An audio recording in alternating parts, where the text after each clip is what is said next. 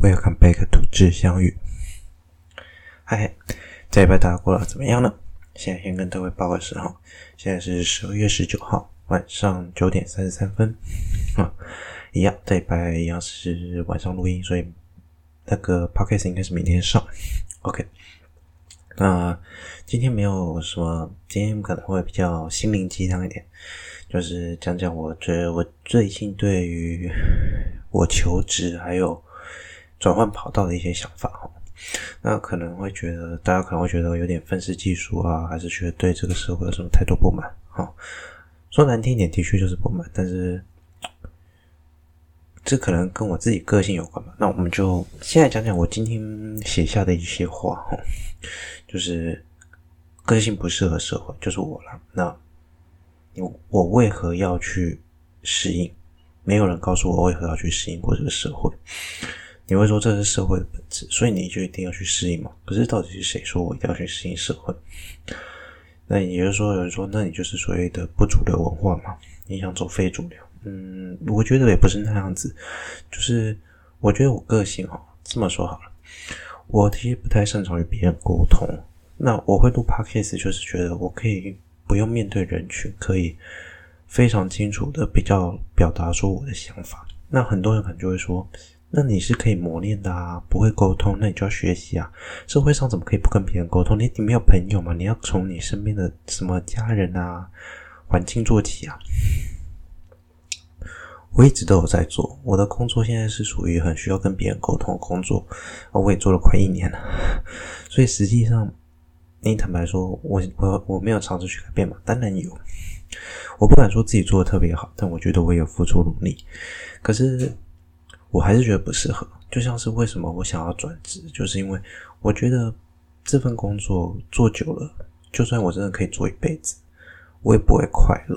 好，我们现在都很强调快乐，那你就会说，可是工作没有快乐的，那至少要找一份让自己觉得比较舒坦的吧。OK，这就是我对这句话，我会想说，想想讲这句话的意思。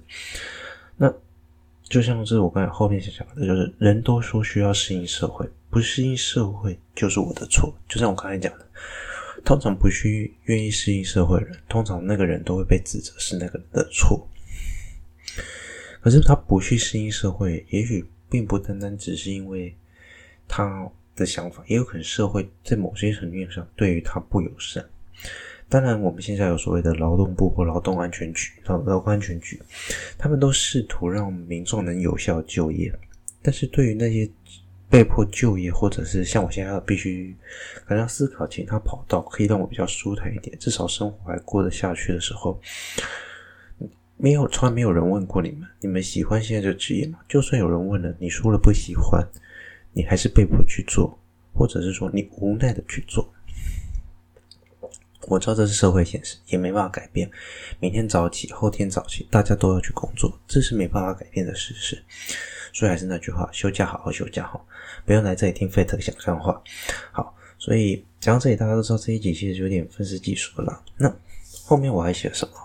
我还写了不适应的我，其实有点不快乐，是真的。那但我现在就已经可以看得见，在未来的十年、五十年，甚至我活了够久，假如活到一百岁，可能六七十年，在这些更长的日子里，我依旧如此的不快乐吗？我觉得我不需要这样子，那我觉得不快乐这件事情是可以改变的。当然，你说这是一种挫折吗？我从来不会把这种事情形容做挫折，因为挫折这两个字对我太严，对我来说太重。怎么讲？人都会遇到有困难的时候，但那个困难要让我觉得真的是挫折。就像是我去面试，很多人去面试一定都会问过这个问题，就是说你人生中有遇过什么挫折？那我当然知道。企业的主管他们的想法是想说，如果你有遇到挫折，你如何去跨过去想法？我的想法是我始终是以转念的方法。你今天遇到的挫折，不是笑一笑就过了吗？你不需要把它放在心上一整天吧？你可以放一整天没关系，但是隔天你还是要去上班的啊，你还是要面对它，笑一笑就过去了，不要去烦恼那么多。哦，很心灵鸡汤，真的很心灵鸡汤。所以，快乐是一时的，快乐是一辈子的。但最近有研究显示啊，大家可以去看怪奇事务所哈，那个 Instagram 他要讲，就是说啊岔开话题，就是他他要先讲说，研究发现，快乐人的快乐通常可以维持三到五个小时，但是悲伤的情绪通常是它的二到三倍，也就是说，你可能会悲伤十到十五，甚至是一天的时间。也就是说，人其实对悲伤的感官比较深刻，我们很少去记住快乐的事情，所以我们必须想尽办法用不断的快乐去累积我们的快乐吧。都快乐都那么短了，我能感受快乐，我吃东西快乐也就那一两个小时，那我需要累积更多快乐来满足我这个疲惫的心理，很正常吧。可是，其实对我人生价值观最重要的快乐建立于哪里，是每个人不一样。那对于我来说，就是我在做这份工作的时候，我要舒坦，还同时可以兼顾到我的家庭、我的朋友、我的生活圈，还能维持我的信念和信仰。那才是我坚信的东西，所以我要说的这句，我今天想到的最后的结论就是：我不认输，与社会去追求一个平衡的东西，那才是我要的。所以说到底，我还是想办法去融入这个社会。那来讲讲我转换跑道的心得好了，就这么讲好了。呃，来讲讲我为什么会从环境工程跳到天文，当然是为了兴趣嘛。可是，如果我今天没有去读环境工程，如果我在读大学的时候没有大一就进了专题，如果我今天没有在大三那一年再问自己一次想不想走天文啊，我永远都不会走上这条路。没有以上这么多种种的原因，你不会走到那一步。你说人生后悔过吗？我在大学以前，我曾经以为后悔是一辈子会存在的事情，可是我今天回头来看。我会觉得我并不后悔，因为很多事情本来就是本，或许我们应该说有经历过，你才会知道有这件事情。没有什么是错，真正能够让你痛苦一辈子的事情。当然，可能对很多忧郁症的患者来说，是一件非常贱的这句话。我也曾经想过自杀，呃，在非常小的时候，就青少年时期。可是我觉得，我当然对自杀患者你讲什么都没有用。你唯一要做就是陪伴，还有倾听。他其实有时候，忧郁症患者，他们通常只是觉得说，他们并不需要得到任何意见。你有时默默在他旁边待着，他就会觉得，哎，好像有人陪着他一起走过。你听起来好像是没有什么用的工作，其实实际上对他很有用。所以，多陪陪家人，多陪陪身边人，对我来说是很重要的。那我也跨过了不少。我觉得，就像我讲回来，就是我觉得我人生中如果没有那么多事情，我不会更坚持自己想做的事情。听起来很像在绕远路，但我觉得人生绕点远路，我终究走到了自己想走的路。那我现在可能面临社会工作，那状况比较大，对，没有像大学时候那么单纯。我确实还是需要走上不一样的道路。那我觉得这样的转换跑道并不是不好。也许我累积的知识，累积了更多元的视野，更有机会让我走向我想走的路。也许我能开创一个不一样的自己，也不一定。我觉得，对，现在听起来我很像遇到挫折，可是我觉得就是人生总会有自己的出路，偶尔绕点弯，看见不一样的风景，不见得不好。当然听起来就是叫你不断的换工作，没有了，或者是说大家可以多方尝试哈。我相信有很多人跟我一样，现在常常很迷惘。尤其当你现在刚跟我一样，可能真正面对社会的时候，你一定很痛苦。你会觉得好像很多理想没办法发展，很多的工作跟自己想象不一样。可是你在读大学的时候，你要考大学的时候，你有想过大学生活是怎样吗？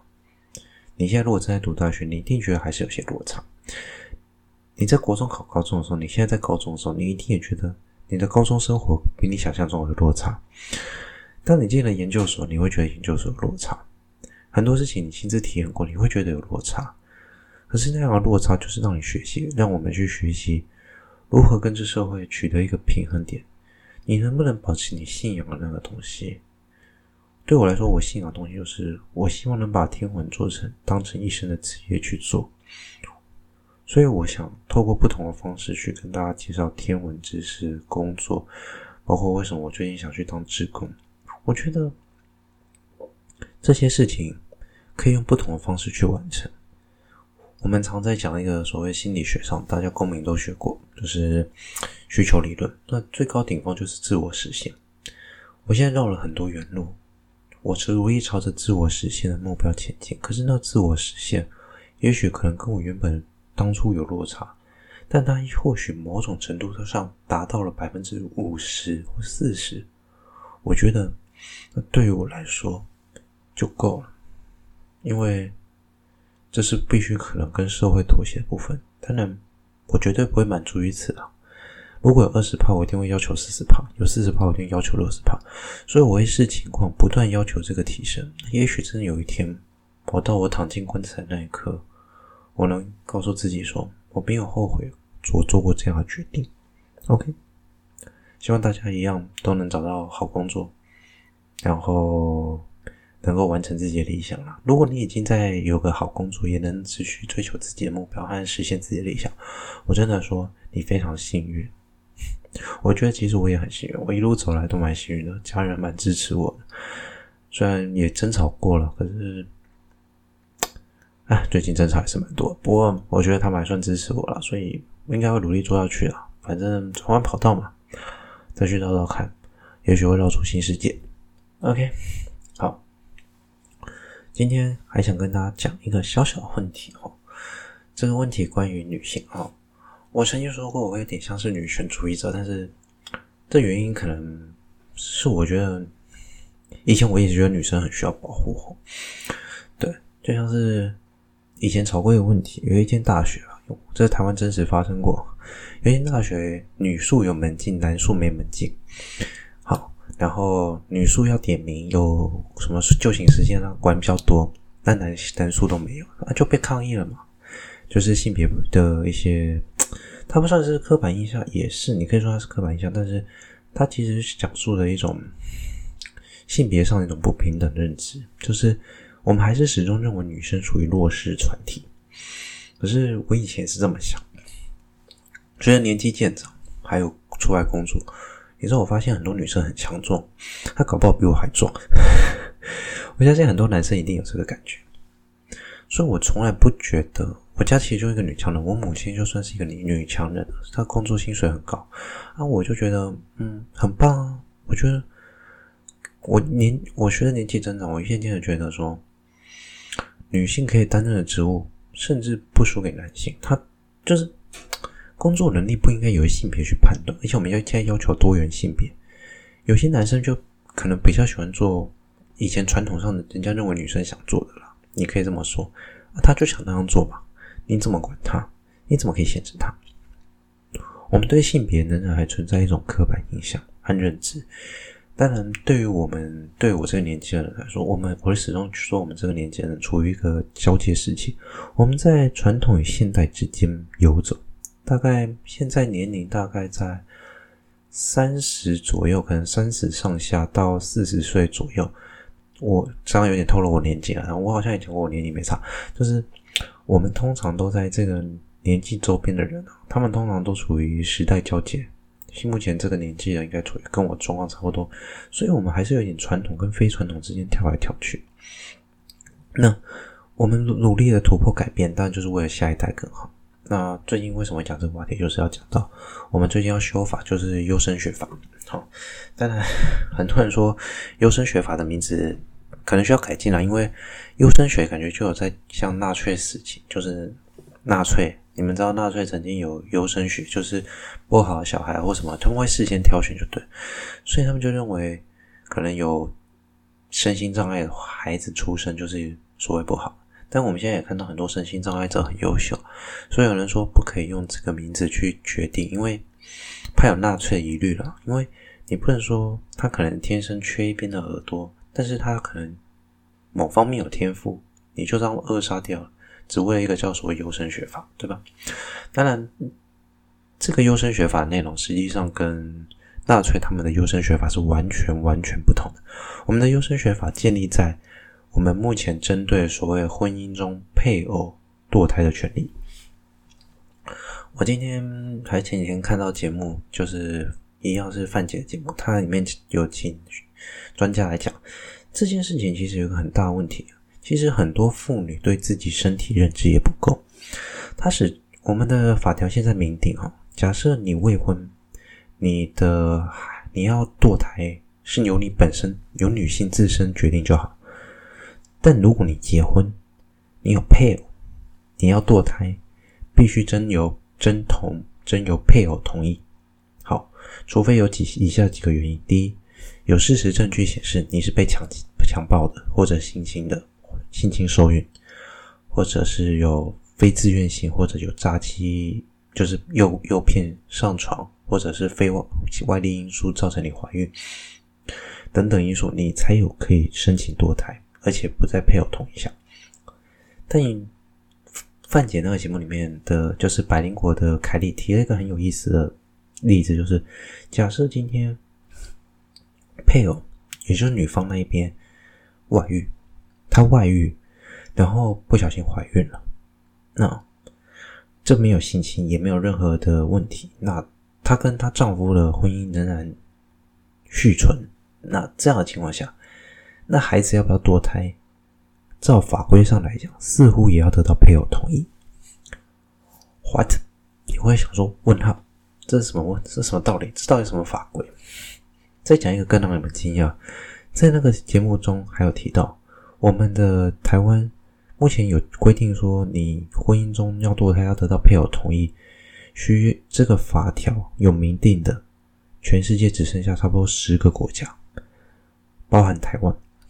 那你再想想一件事情，这十个国家里面有一大部分都是阿拉伯国家，也就是所谓的回教徒。那他们的法规当然本来就比较保守，而且有政教合一的问题。好，那就讲过来了。我们竟然会跟一个保守性的国家拥有同样法律，不是说政教合一不对，只是政教合一大家都知道弊病，就是政治跟宗宗教分不开的话，这个国家会有比较麻烦的问题。所以。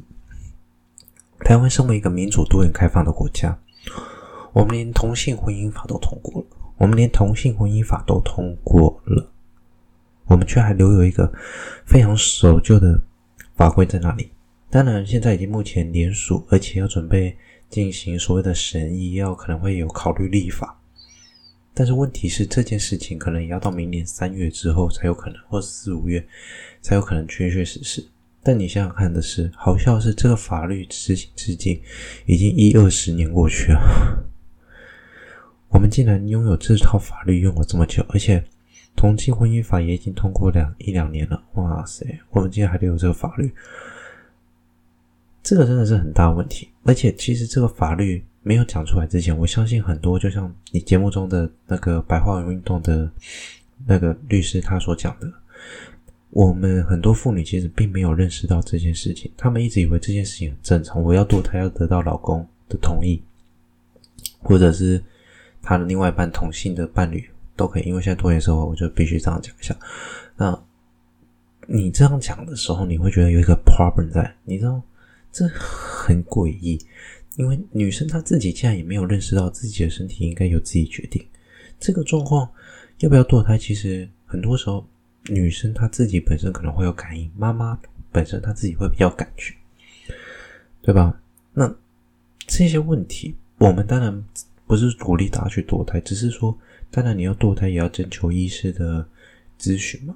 那我们征求，我觉得妻子或者是所谓的妈妈，她去征求她另外一半，不管是男生女生的同意的时候，征求她配偶的认同，那只是征询他意见，询问他的意愿。大家可以讨论，但是最后堕不堕胎，应该仍然这个决定权要在于他的身上，而不是说，我们一定强迫说一定要怎样怎样怎样怎样，这样子才是一个完整的法规。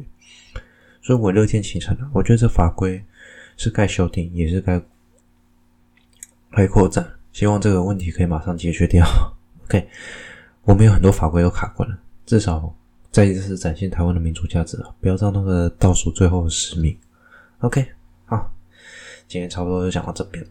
嗯，讲了林林总总也讲了快二十分钟了哈。现在时间是下午的九点五十二分。那就像我一开始今天刚刚讲的，我希望大家都能够有自我实现，而且努力朝着自己希望的目标前进。如果还没有，找找一下你可能比较不讨厌的东西，或者你有一点兴趣的东西，试着去做一点。有趣的事情吧，让自己开心一点。开心只有三到五个小时，别忘了悲伤很久。我们要用快乐的时间去弥补我们的悲伤。我是 Fate，我们下周见，拜拜。